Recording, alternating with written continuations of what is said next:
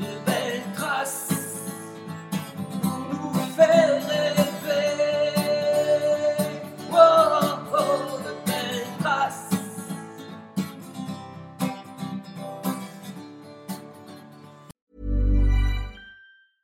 I'm Sandra, and I'm just the professional your small business was looking for. But you didn't hire me because you didn't use LinkedIn jobs. LinkedIn has professionals you can't find anywhere else, including those who aren't actively looking for a new job but might be open to the perfect role, like me. In a given month, over 70% of LinkedIn users don't visit other leading job sites. So if you're not looking on LinkedIn, you'll miss out on great candidates like Sandra. Start hiring professionals like a professional. Post your free job on linkedin.com/people today. Hey, I'm Ryan Reynolds. At Mint Mobile, we like to do the opposite of what Big Wireless does. They charge you a lot, we charge you a little. So naturally, when they announced they'd be raising their prices due to inflation, we decided to deflate our prices due to not hating you. That's right. We're cutting the price of Mint Unlimited from $30 a month to just $15 a month. Give it a try at mintmobile.com slash switch. $45 upfront for three months plus taxes and fees. Promo for new customers for limited time. Unlimited more than 40 gigabytes per month. Slows. Full terms at mintmobile.com. Many of us have those stubborn pounds that seem impossible to lose, no matter how good we eat or how hard we work out. My solution is PlushCare. PlushCare is a leading telehealth provider with doctors who are there for you day and night to partner with you in your weight loss journey. They can prescribe FDA-approved weight loss medications like Wagovi and Zepbound for those who qualify. Plus, they accept most insurance plans. To get started, visit plushcare.com slash weight loss. That's plushcare.com slash weight loss. Bonjour à toutes et à tous. Bienvenue dans le podcast Belle Trace. Je suis Flo Masnada, skieuse et passionnée de sport. Choisir, dessiner, laisser ma trace, c'est ce qui m'a guidée pendant des années et je souhaite que cela continue. Alors j'ai pensé qu'à travers ce podcast, je pourrais donner la parole aux grands champions, mes amis, que j'ai eu la chance de côtoyer pendant des années pour qu'ils nous transmettent leurs messages, leurs valeurs, leurs belles traces quoi. Ils nous ont fait vibrer et continuent à provoquer des émotions uniques chez nous. Alors, tendez l'oreille et soyez à l'écoute de leur souffle plein d'énergie positive. Mon invité du jour a pratiqué avec brio un sport très difficile qui demande beaucoup d'investissement et d'entraînement. Ah, il en a mangé des longueurs de bassin. Même si lui, il regardait plutôt le plafond ou le ciel plutôt que les carreaux au fond de la piscine. Aujourd'hui, je le vois profiter d'autres sports plutôt outdoor et notamment le golf où nous nous retrouvons quelquefois. Je ne sais pas vous, mais moi, je suis curieuse d'en savoir un peu plus sur l'immense Camille Lacour. Salut Camille Salut, comment ça va? Ça va et toi? Très bien. Vraiment ravie de, de t'avoir euh, au micro de, de Traces. Euh, alors, euh, je parlais du golf. Pourquoi le golf? Mhm. Euh, par hasard, au départ par hasard, ça a commencé un pote qui était sur, sur le practice, je l'ai rejoint pour, pour boire un café. Il m'a demandé si je voulais taper quelques balles, j'ai kiffé, j'en ai tapé deux sauts et à partir de là, j'ai mis une photo sur Instagram et euh, il y a YouGolf qui m'a contacté et qui m'a demandé d'être le parrain euh, de, bah, de leur marque et à partir de là, bah, j'ai commencé euh, gentiment. Il y a Titleist aussi qui m'a fait un super prix pour avoir des clubs à ma taille et à partir de là, bah, j'avais pris le, le doigt dans l'engrenage et ça m'a arraché tout le bras. Mais alors, justement, tu as des, golf, des clubs rallongés de combien? Un inch et demi. Ah oui, quand même. Ouais, je fais deux mètres quand même. Eh ouais. Eh, la, balle, elle est, la balle, elle est basse. Et alors, euh, est-ce que tu, ces sensations-là, qui sont complètement différentes de, de la natation, mais est-ce que tu arrives à trouver quelques petites choses qui sont, euh, qui sont similaires? Alors au début, j'avais vraiment euh, envie de bien faire, j'étais vraiment concentré, un peu comme un peu la même approche que j'avais à la natation. Et très vite, j'ai j'ai essayé de changer. Alors j'essaye toujours de progresser, j'essaye de faire des meilleurs coups, mais par contre, je me concentre vraiment sur les bons coups de ma partie. Parce que bah, je suis 25 dans un handicap, donc euh, il y en a quelques-unes qui partent dans la forêt ou dans l'eau. Ouais, bah, Et, euh, pas. C'est pas fini en plus. hein. Non, non, je sais, non. Et, euh, et donc, je préfère euh, finir une partie en étant toujours content des bons coups que partir, euh, partir avec euh, une certaine frustration. Donc, c'est vraiment une philosophie que je me suis mis euh, sur le golf où voilà, je vois tout le temps le verre à moitié plein et je kiffe ce sport. J'ai pas envie de devenir un champion. Donc, on progressera quand on aura le temps de progresser. Et puis, c'est vraiment un kiff, une balade en pleine nature. Et je pense que c'est ce que j'aime aussi dans le golf c'est c'est de pouvoir m'évader. J'ai vécu six ans à Paris. Là, je viens de m'installer à Marseille. Ah Et, euh, et c'était vraiment une bouffée d'oxygène pour moi à Paris, de sortir ouais. un peu du euh, boulot, dodo, métro euh, et d'aller faire du golf, ça me faisait beaucoup de bien. Ouais, parce qu'en plus, pendant ta carrière, euh, les nageurs, de ce que je sais quand même, je suis pas mal les petites disciplines, mais les nageurs, c'était muscu et natation et piscine, C'est essentiellement, ça, en hein. début, en début de saison, on faisait pas mal de vélo, nous, à Marseille. Ah, d'accord. Euh, quand j'étais euh, quand j'étais à Font-Romeu, parce que j'ai fait 20 ans euh, à Font-Romeu euh, au, au sport-études, on faisait beaucoup de ski de fond aussi pendant la période hivernale. Donc, bon, je faisais un peu de ski alpin, même si c'était pas trop, Bien, c'est bien. ouais, c'était pas trop, c'était pas trop validé par le coach, mais je l'ai croisé deux, trois fois sur les pistes, j'ai j'ai- Ah. j'ai baissé, baissé la tête. Mais euh, même, voilà, en baissant la tête, on te voit. ouais, je sais. Mais euh, ouais, le ski de fond, on en a fait beaucoup pendant, la, Oui, pendant les préparations et du vélo. Ça nous évitait de faire euh, voilà, tout, tout ce qui était aéro, euh, c'était bien de le faire hors de l'eau et, et ça changeait un petit peu. Ouais, mais, mais sinon, c'est vrai que c'était quand même très centré sur, sur l'eau et la muscu, quoi. Donc, Ouais, bah, nous, on n'est pas terriens, quoi. Si on se met à courir, maintenant je cours un petit peu. Euh, ouais, les premiers mois où j'ai commencé à courir, ça a été un enfer, quoi. J'étais chez le kiné deux fois par semaine alors que je m'étais promis de plus y aller, euh, obligé de faire des semelles, euh, enfin ré- à réapprendre parce que bah, nous, on est un apesanteur, donc ouais, bah, sur, sur du dur, c'est différent. Donc voilà, c'est une nouvelle vie, mais c'est cool aussi. ouais. Et tu nages encore un petit peu? Plus du tout. Ah ouais, c'est ça, hein. C'est ça. hein. Non, mais là, maintenant que je suis à Marseille, euh, je vais me commander une petite combinaison pour aller, euh, pour aller en mer. Et je pense que j'irai nager en mer parce que c'est quand même une sensation différente. Et, euh, et là, c'est vraiment le rapport à la nature que j'aime, qu'on peut retrouver dans le golf. Mais dans une piscine, euh, il y avait toujours ce rapport avec euh, la performance, en fait. oui, Quand je suis dans une piscine, bah, j'ai l'impression d'être un pilote de Formule 1 qui conduit une Twingo maintenant parce que mon corps, c'est plus une Formule 1. Et, euh, et franchement, je m'ennuie très vite, quoi. Ah, mais c'est clairement ça. Enfin, moi, tu vois, le, le ski, c'est passer autour des portes. Et en fait, ça, Mm. quand j'ai arrêté, je veux plus passer autour des portes parce que, comme tu dis, tu te rends trop compte de tout ce que tu as perdu. En fait, Ah, c'est trop violent. Et nous, c'est en plus, terrible. Ah ouais, quand- nous, vous, encore, chaque parcours, il change, mais euh, nous, euh, la longueur, elle est fait tout le temps 50 mètres, donc on sait exactement euh, combien on faisait avec l'effort qu'on faisait, et quand là, on fait le même effort et qu'on rajoute 5-6 secondes par 50, euh, pff, c'est d'une violence. Ouais, mais nous, tu sais, les appuis, si on appuie trop, trop tard, Ouais, on a des sensations terribles. Et, et en fait, c'est un peu comme toi. Moi, alors toi, ça va être euh, natation en, mer, comment dire, en, en eau libre. Mais euh, moi, c'est la poudreuse, quoi. Donc, euh, tu vois, on retrouve aussi, pour, pour changer, pour pas toujours être pas trop loin, mais changer quand même de ne pas avoir les mêmes repères. comme je comprends. Qu'est-ce que c'est bon, la poudreuse? Ouais, hein. Ah là là. Cette impression de voler, ça me rappelle beaucoup le surf. ouais. J'adore. J'espère qu'on fera quelques belles traces ensemble à un moment. Ah, ben avec grand plaisir. Bon, alors, on parle de natation. Euh, je crois que tu as commencé à, à Narbonne, c'est ça? Assez tôt? Alors, non, je suis né à Narbonne, mais Ah, j'ai commencé à Font-Romeu. ah, à Font-Romeu. Ah oui, mais oui, parce que tu Ah, connais très bien Martin Fourcade d'ailleurs. ouais, c'est ça. Voilà, J'étais dans la classe avec Simon, avec son frère. d'accord. qui a été euh, aussi euh, le meilleur biathlète du monde pendant, pendant une saison. Donc, euh, ouais. ouais, ouais, on était dans les mêmes classes sportives. Donc, j'ai, je suis arrivé à, à Font-Romeu, j'avais un an, parce que mes parents se sont rencontrés à Paris. Je suis né à Narbonne, je suis remonté à Paris et j'avais des bronchites asthmatiformes à Paris. Et, euh, et donc, ils ont demandé leur mutation euh, en altitude pour pas avoir de, pour pas avoir d'acarien. Et je me suis retrouvé à Font-Romeu. Et à partir de trois ans, je me suis retrouvé dans la piscine et j'ai jamais trop arrêté. Ah ouais. Et tu as tout de suite aimé ça aussi ou, euh, ou alors c'était parce que là tu as été du coup pour, pour soigner ton, ton souffle quoi quelque part pour, pour ta santé? Ouais, euh, petit alors je suis monté à Font-Romeu pour la santé, mais j'étais Ouais, vraiment bébé. ouais, Après, j'ai commencé euh, la natation pour le plaisir, vraiment euh, ouais. un peu par hasard au début, parce que ma mère a accompagné euh, nos voisins, alors que moi j'étais trop petit pour intégrer le club. Et chaque fois qu'elle avait le dos tourné, a priori, je voulais absolument aller dans la piscine. Et, et l'entraîneur du club m'a mis en slip et a dit C'est bon, laissez-le laissez-le plonger, il a trop envie d'y aller. Et j'ai plongé dans le grand bassin, je me suis accroché à la ligne, j'avais un sourire jusqu'aux oreilles, bon, je ne me rappelle pas, mais. euh, Et à trois ans, euh, bah, il m'a pris dans, dans le club et c'est comme ça que ça, cette aventure a commencé. Ah c'est génial. Mm. Donc j'ai toujours aimé l'eau, ouais. ouais, J'ai toujours ouais, adoré toujours cette, aimé l'eau. euh. Et, euh, et comment euh, tu, au début tu fais j'imagine tu fais un peu toutes les nages, enfin peut-être pas toutes les nages parce qu'il y a certaines nages comme le papillon c'est quand même pas simple je pense quand tu es petit. Comment ça se Euh, passe? très, ouais, très vite, à partir de, de 8, euh, 8-10 ans, on commence à faire euh, toutes les nages.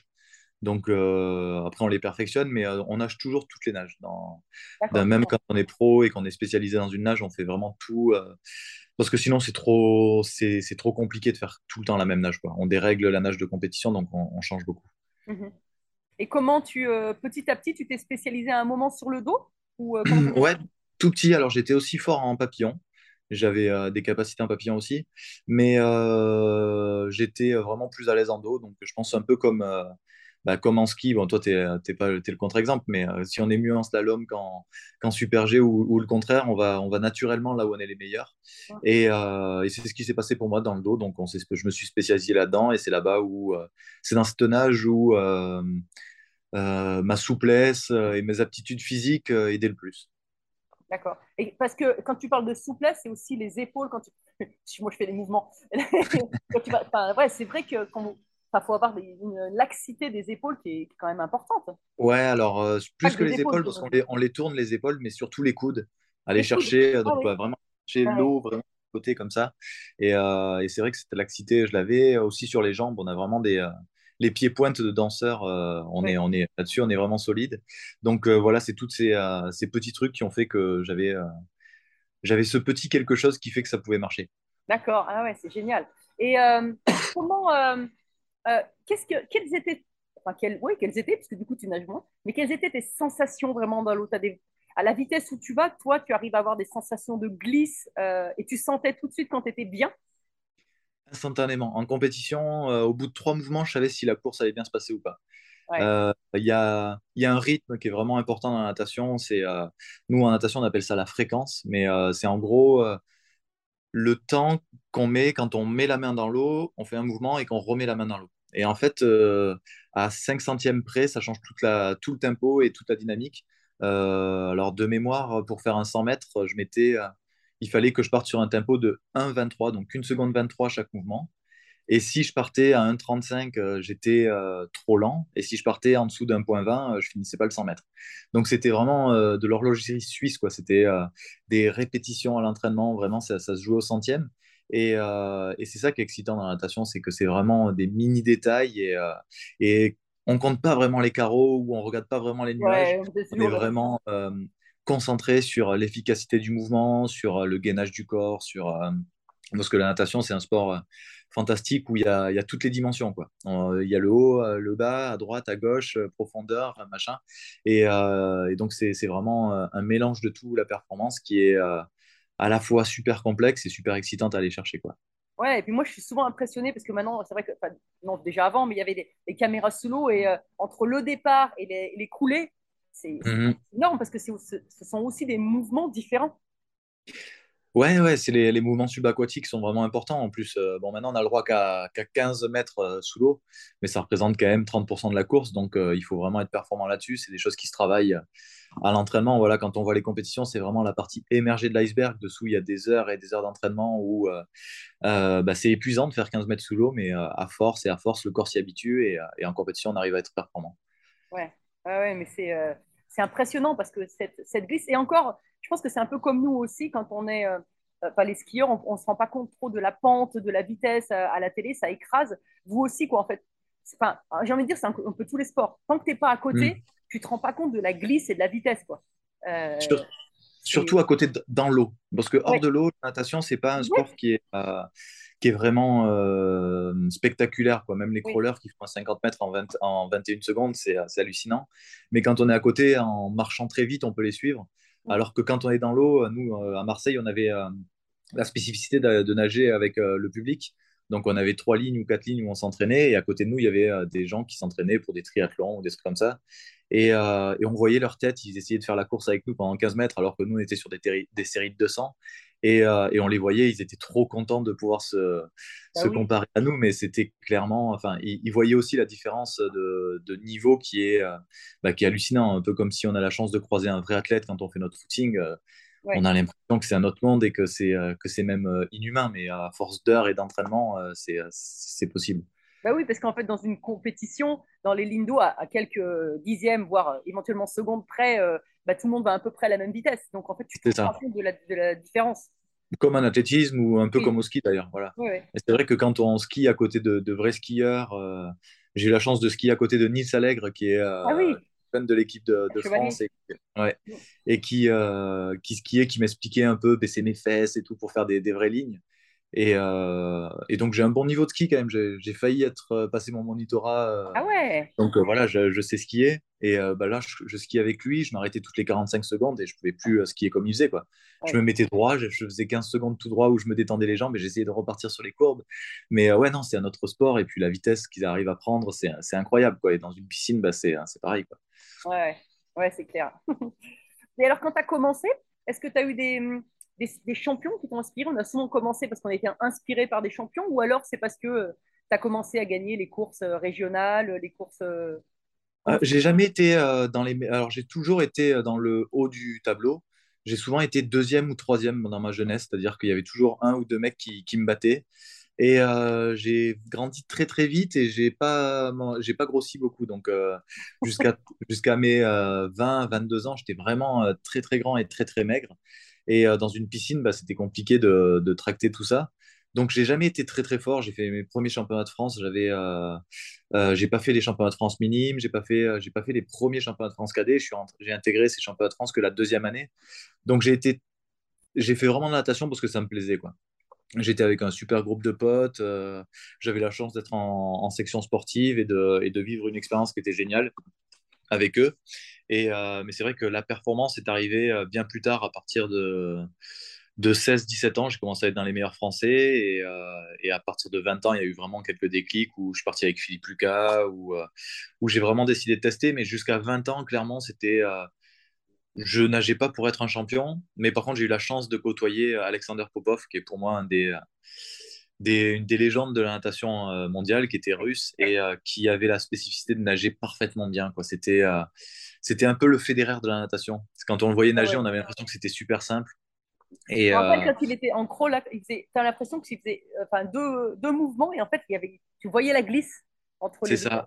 C'était Ouais. un des rares à rentrer sa main et la sortir plus loin que son point d'entrée. Ah oui, Donc en fait, ça veut dire qu'il tractait tellement fort que quand il rentrait sa main, il avançait quand même. Enfin, c'était incroyable à voir nager.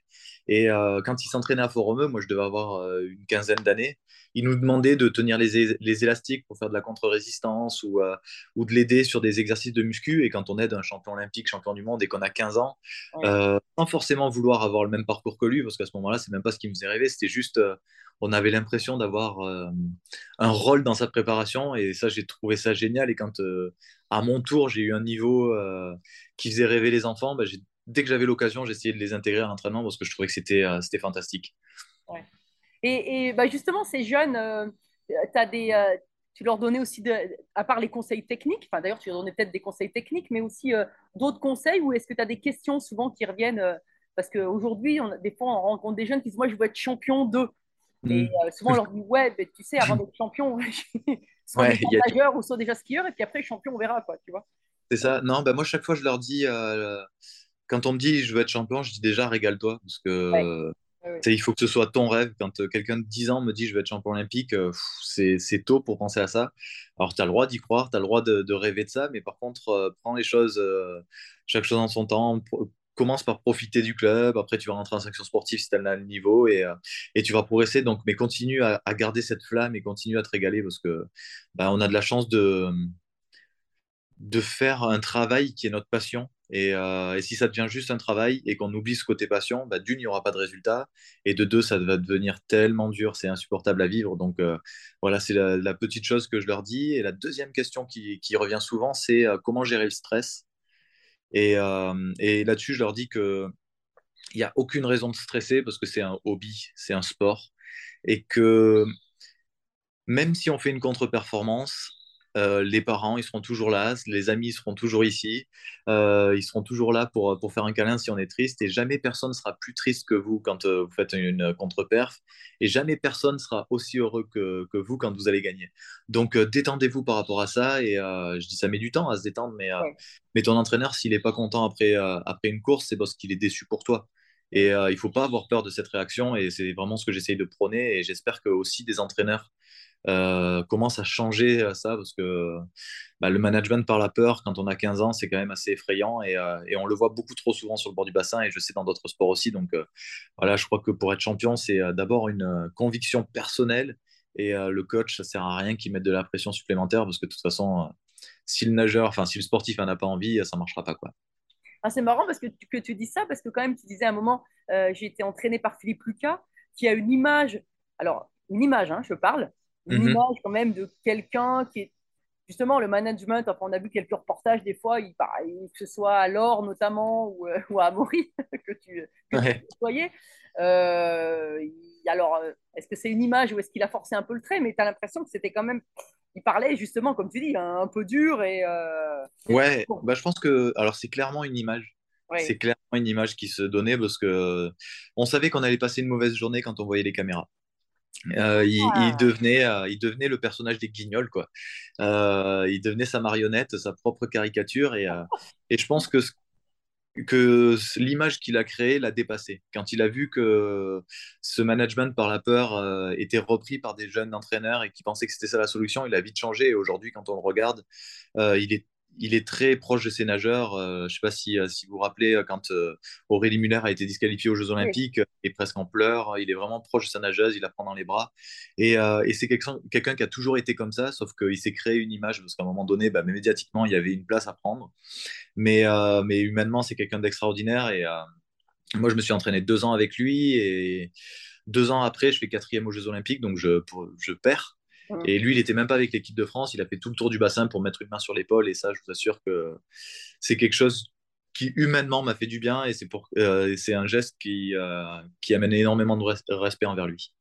Ouais, oui, non, mais ça, c'est, c'est sûr. Et puis, de toute façon, quelque part, les résultats continuent à, à, parler, à parler pour lui. Quoi, si, si c'est vraiment. Euh, ouais. Et, et, surtout, il n'y a aucun nageur qui a été avec, euh, avec lui qui parle, qui, qui parle mal de lui.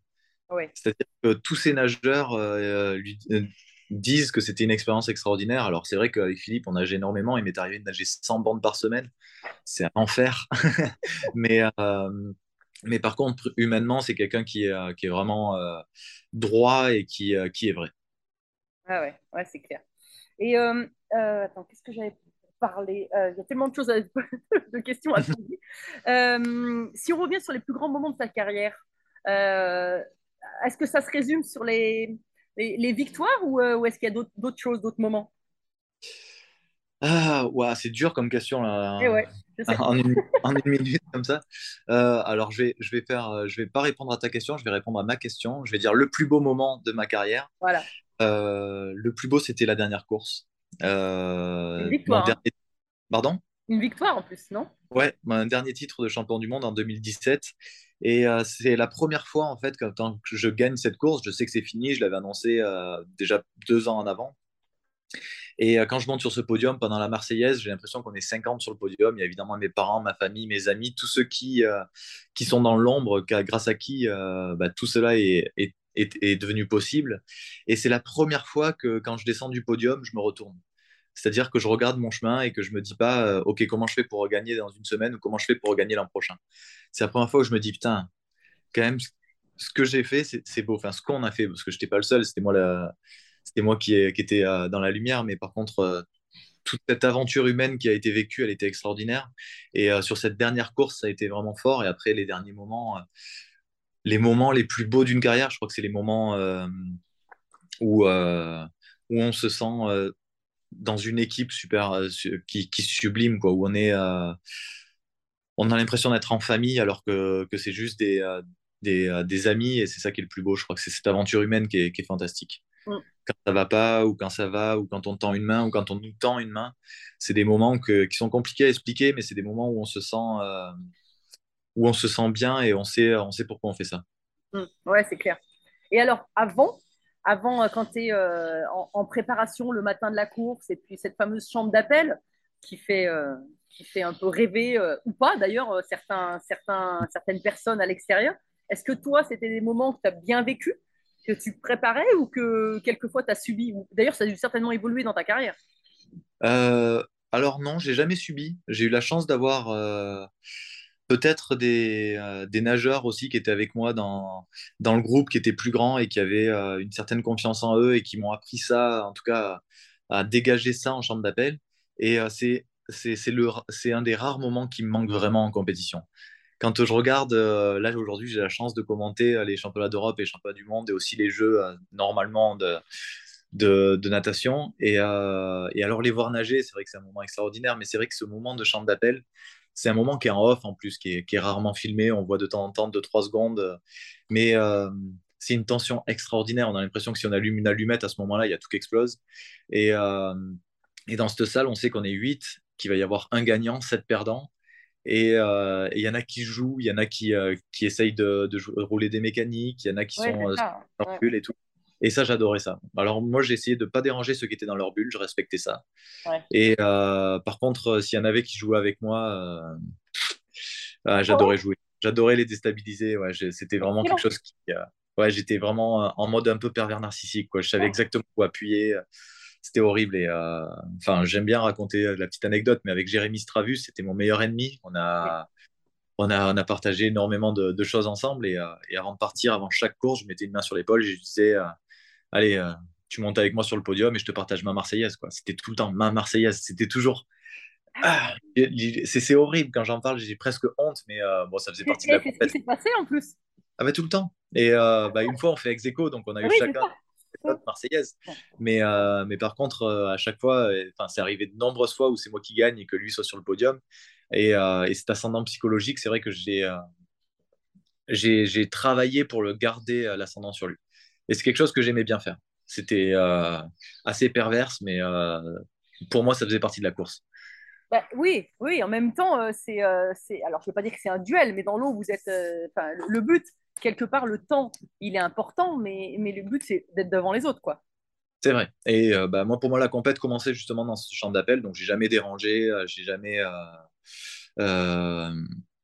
enfin gêné un, un nageur euh, pendant l'échauffement pour euh, pour le déstabiliser et tout. Non, j'avais beaucoup de respect pour mes adversaires, mais dès qu'on rentrait en champ d'appel, ça y est, on était euh, on était en position et à partir de là, tous les coups étaient permis et, euh, et j'ai déjà me suis déjà amusé à déstabiliser des, euh, des adversaires. ouais. Ouais. Et tu avais, un casque de musique? Non. Et euh, j'étais. non, euh, mes premières compétitions, j'avais le casque de musique et je me suis rendu compte que tout le monde en avait.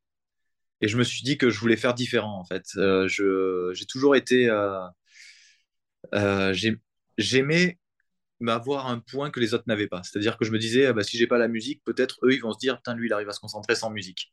Et donc, bah, peut-être, je me dis, peut-être que inconsciemment, ils se disent, putain, il a un truc de plus que moi, j'ai pas. Et ça, dès que je pouvais en trouver, alors je suis pas sûr que ça leur a, à eux, c'était ce qu'ils pensaient, mais par contre, moi, j'avais l'impression que c'était le cas, donc ça m'a remporté un point positif pour moi. Et euh, j'ai toujours aimé faire ça, j'ai toujours aimé euh, être un peu en décalage avec tout ce qui se faisait euh, sur, sur ça. Et, et est-ce que tu avais aussi un, un rituel avant course C'est-à-dire, avant. enfin, alors maintenant, il y a, toi aussi, déjà, il y avait. euh, les, les nageurs, on voit arriver avec le, le drapeau, enfin, ça dépend des endroits, Ouais. mais, euh, le nom. euh, mais en tout cas, pour t'installer, j'allais dire derrière le plot, mais non, toi, c'était dans l'eau et. euh, Ouais, et on s'est installé derrière le plot quand même avant la voilà, présentation. ouais, c'est derrière le plot. Est-ce que tu avais aussi euh, un rituel là-dessus ou, euh, euh, Non, le rituel, il était plus, euh, il était plus avant, en amont, euh, sur toute la compétition, sur toute la journée. Vraiment, euh, c'était très, très timé.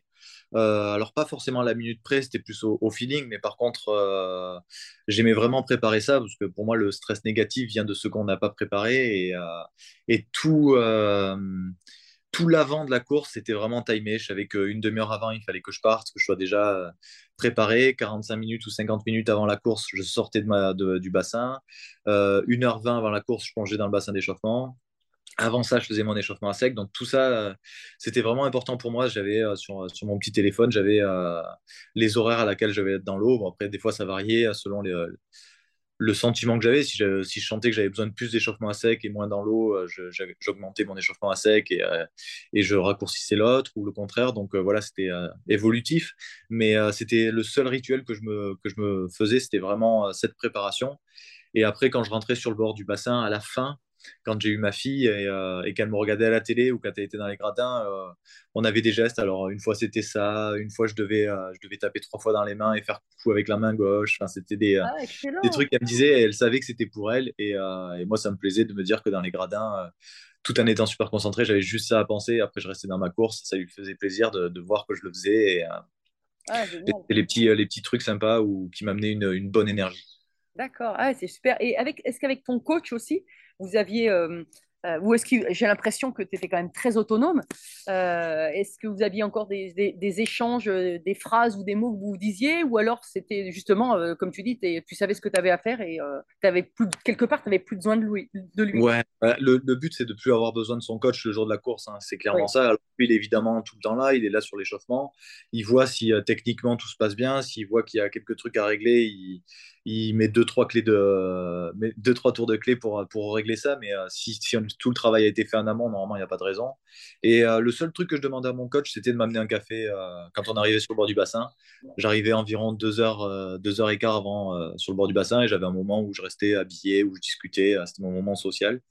Et, euh, et là, je demandais à mon coach d'aller me chercher un café et c'était le moment où on discutait, on discutait des adversaires, des trucs, euh, sans prise de tête, sans performance. Et après, je me mettais dans une bulle où là, par contre, euh, je devenais vraiment euh, celui qui allait devenir champion. Et pour devenir champion, euh, pour moi, il fallait, euh, bah, faut être le meilleur, le plus fort, le plus beau, le plus intelligent. C'est pas forcément ma philosophie dans la vie, mais par contre, quand je nageais, bah, je me mettais dans cette, armure d'arrogance et d'extrême arrogance même, et pour performer et pour, pour être le meilleur.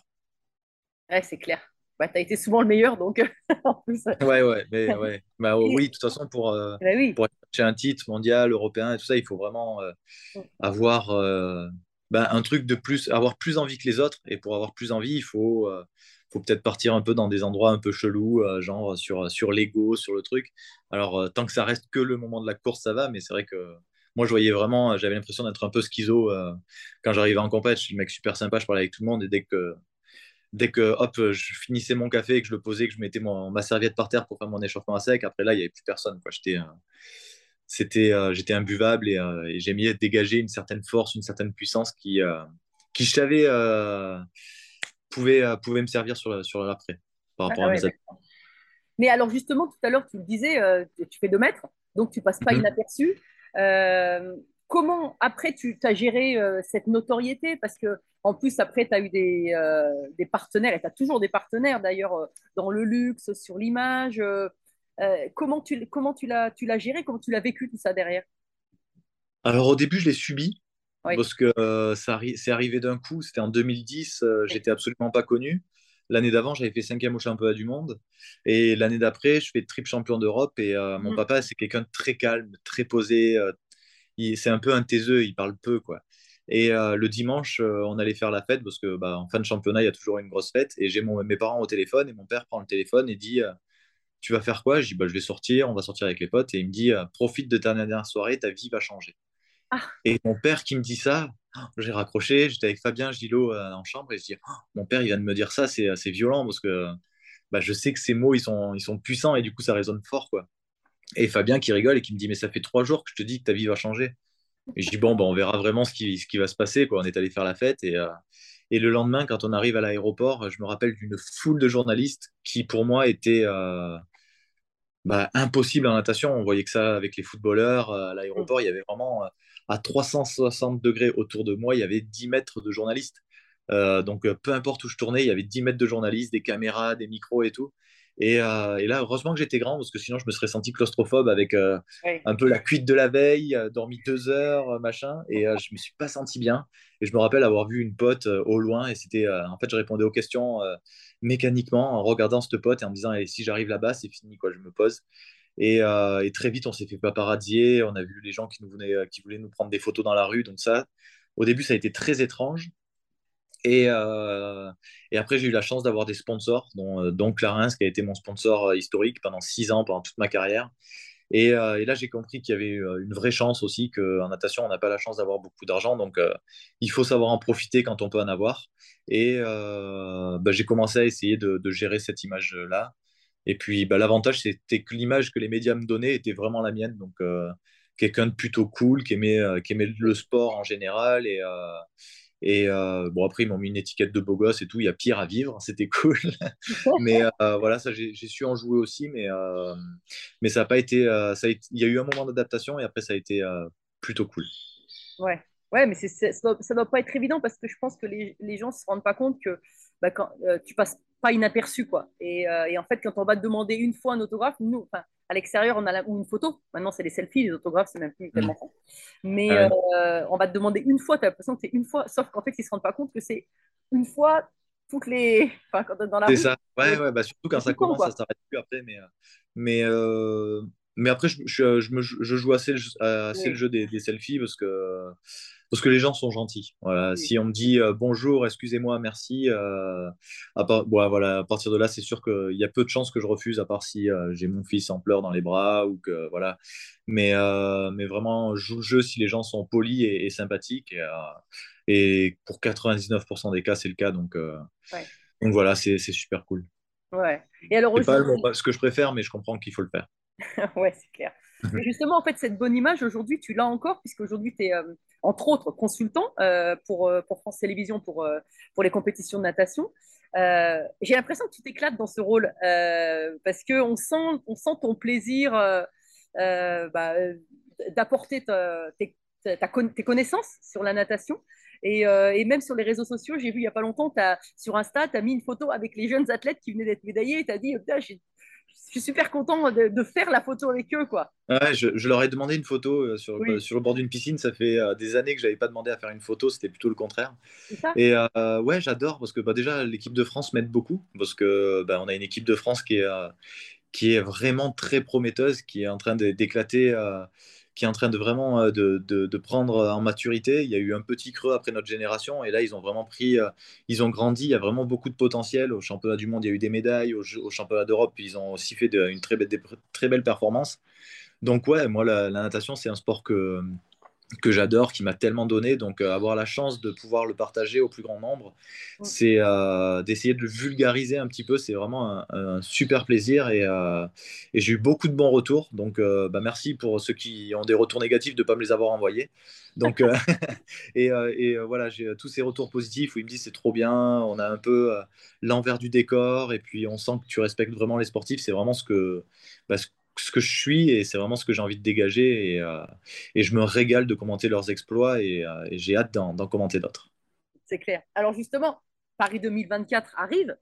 Mhm. Euh, qu'est-ce que qu'est-ce que tu penses de, de, ces jeux en France? Toi, tu n'as pas fait de jeux en France eh non.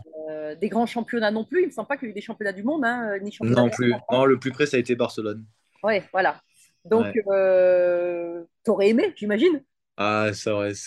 C'est une des plus grandes déceptions euh, hors natation dans ma carrière, c'est quand euh, ils annoncent que les Jeux sont à Londres et pas à Paris pour 2012. 2012, oui. Ah ouais, c'est, euh, il y a eu vraiment une semaine de, de, battement quand on a appris ça à l'entraînement où on était, on était vraiment triste, quoi, parce que c'était, ça aurait pu être un moment extraordinaire. Enfin, bah, en plus, nous, on était à fond dedans. Donc, donc voilà, mais là, ça va être 2024. Donc, bah, je me dis qu'ils ont beaucoup de chance et je et je, en tout cas, chez dans la natation, pardon, ils savent qu'ils ont beaucoup de chance. Et, euh, et, ça, c'est cool parce qu'il y en a, euh, on peut entendre, ça peut être une pression supplémentaire, ça peut être ci et tout. Non, c'est un kiff de ouf, quoi. Il, faut, euh, il faut vraiment profiter de ces moments-là et, et, avoir tout un public à qui à sa cause, ça va être, ça va être dingue. Donc, tout, ouais, tout, un, tout un public, toute une ville, tout un pays, ça va être extraordinaire. Donc, voilà, il faut que tous les sportifs le prennent du bon côté et en disant que ça va être, euh, bah, ça va être euh, un plus pour chacun d'eux. Et, euh, et, moi, j'ai juste hâte de voir. J'adore la façon dont est organisé ces jeux, très ouvert à tout le monde. Pour, j'aime beaucoup ce que la France aussi. alors, je parle pas beaucoup de politique, mais mais ce qui se passe en, ce moment avec le sport, c'est vraiment intéressant. Il y a niveau piscine, il y a beaucoup de bassins qui sont installés, des bassins montables et démontables pour apprendre à nager aux enfants, euh, surtout dans des, dans des quartiers défavorisés. Il y a vraiment des, des, structures pour le savoir nager qui sont en train de se monter. Et, euh, je sais que c'est partout dans tous les sports. Donc, euh, avant de faire des champions, il faut qu'on ait vraiment une base de, sport. Et je trouve que, alors il y a plein de choses à reprocher à l'État et là-dedans, je ne rentrerai pas dans les débats. Mais par contre, niveau sport, ils sont en train de faire vraiment un très grand travail qui aurait dû être fait depuis des années, mais au moins c'est en train d'être fait. Et là-dessus, c'est bien. Voilà, il n'y a pas que, on n'est pas en train de que euh, de, de brosser dans le sens du poil les, les champions. Il y a vraiment tout euh, depuis le commencement que ça, ça part. Et euh, là-dessus, on peut, on peut féliciter Paris 2024 parce que ça a mis un grand coup de nettoyage et c'est, et c'est bien, ça évolue. Ouais, c'est clair.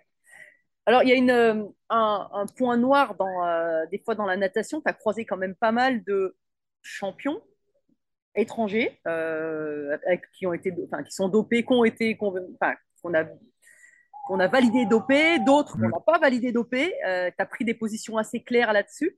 Euh, est-ce que c'est comment, comment tu l'as vécu? Je pense que c'était dur quand même de savoir que enfin, tu sais jamais, mais une grande suspicion euh, négative sur certains sportifs, tu, tu Ouais. l'as. Euh, C'était si, on avait, euh, c'était, euh, c'était beaucoup de dopage d'État. Donc Ouais. euh, euh, voilà, c'est, les, les pays, on, on les connaît malheureusement, c'est des, euh, des institutions qui, euh, qui dopent les, les sportifs. Après, en natation, euh, c'est tellement complexe comme sport, il y a tellement d'éléments qui rentrent en jeu que je suis sûr que tous ces champions euh, qui ont été euh, dopés auraient quand même été des grands athlètes.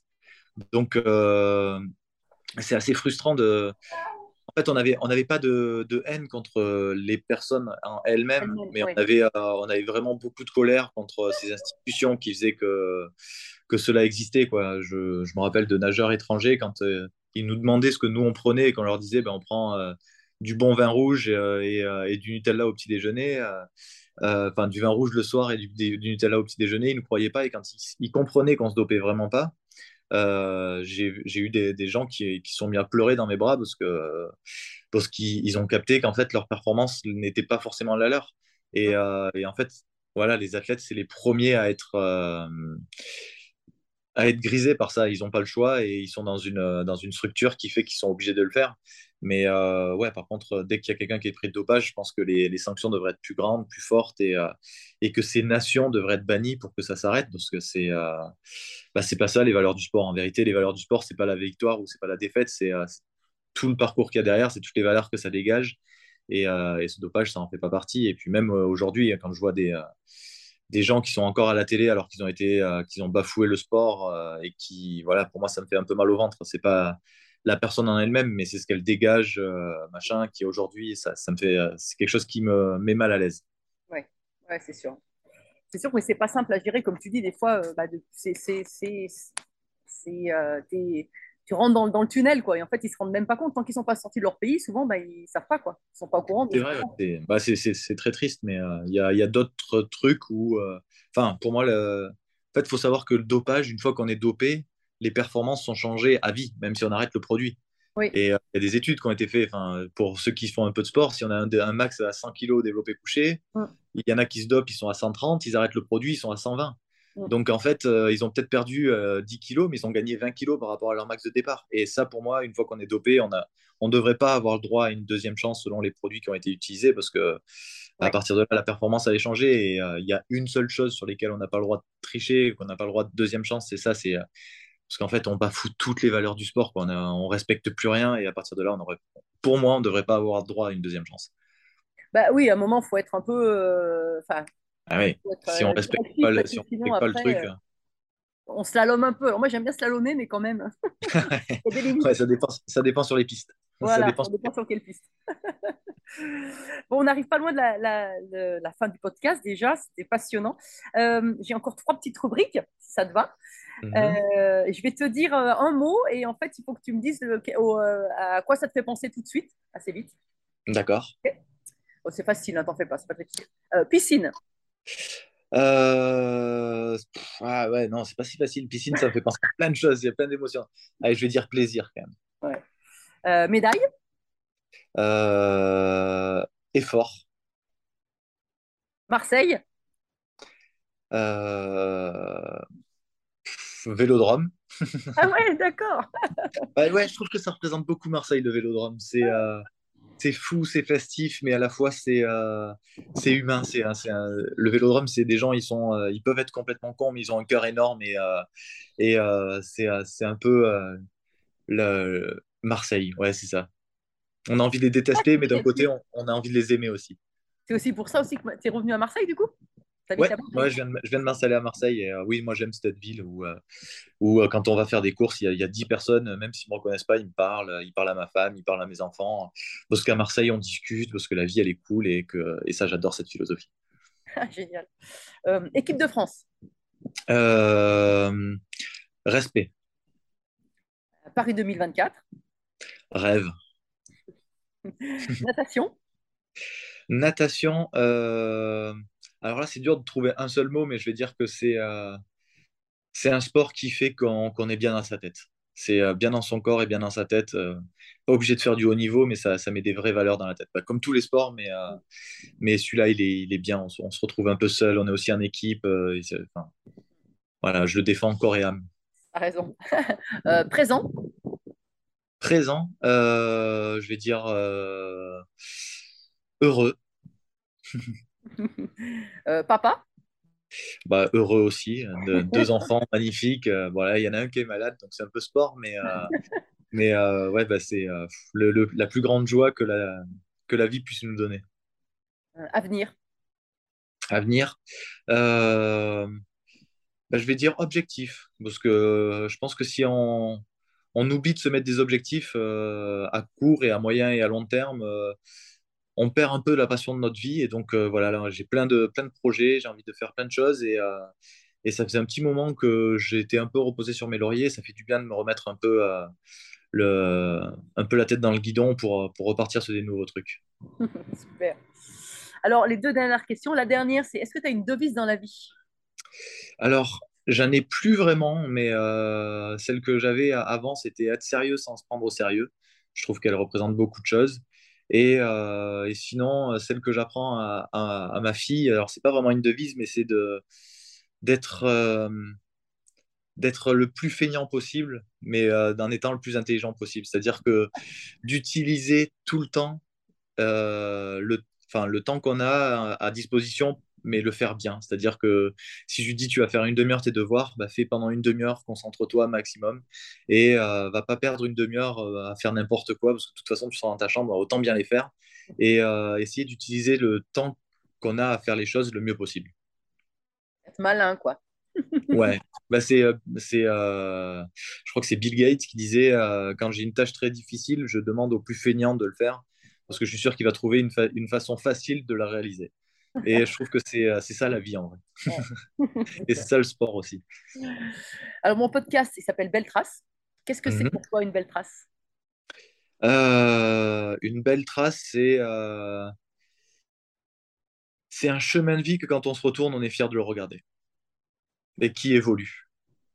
C'est pas toujours pareil. Il y a des, il y a des, il y a des moments où, euh, où c'est un peu brouillon, il y a des moments où c'est très propre et ça de- redevient brouillon et ça redevient encore plus beau. Et, euh, et quand on se retourne et qu'on voit un peu, bah, même où il y a des chutes sur des traces et on se dit, ah ben là on est tombé, on a su se relever, on est reparti.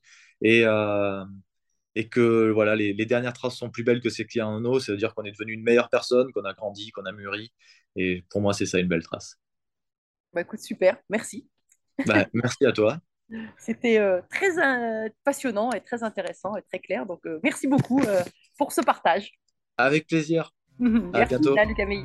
Merci à tous, chers auditeurs passionnés. Vous savez qu'en ski, on récompense les jeunes skieurs avec des étoiles. Alors, si ce podcast vous a plu et que vous voulez continuer à suivre les belles traces et à le faire découvrir aux amis, mettez non pas 3, mais 5 étoiles. Et pensez à écrire un petit commentaire pour m'aider à progresser et à dévaler les pistes encore plus vite. Allez, tchuss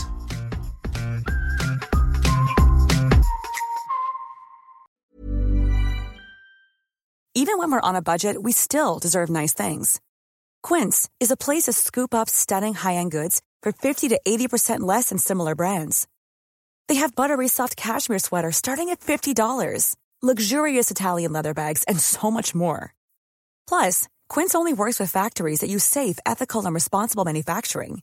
Get the high-end goods you'll love without the high price tag with Quince. Go to quince.com slash style for free shipping and 365-day returns. When you need mealtime inspiration, it's worth shopping Kroger, where you'll find over 30,000 mouthwatering choices that excite your inner foodie. And no matter what tasty choice you make, you'll enjoy our everyday low prices, plus extra ways to save, like digital coupons worth over $600 each week. You can also save up to $1 off per gallon at the pump with fuel points. More savings and more inspiring flavors make shopping Kroger worth it every time. Kroger, fresh for everyone. Fuel restrictions apply.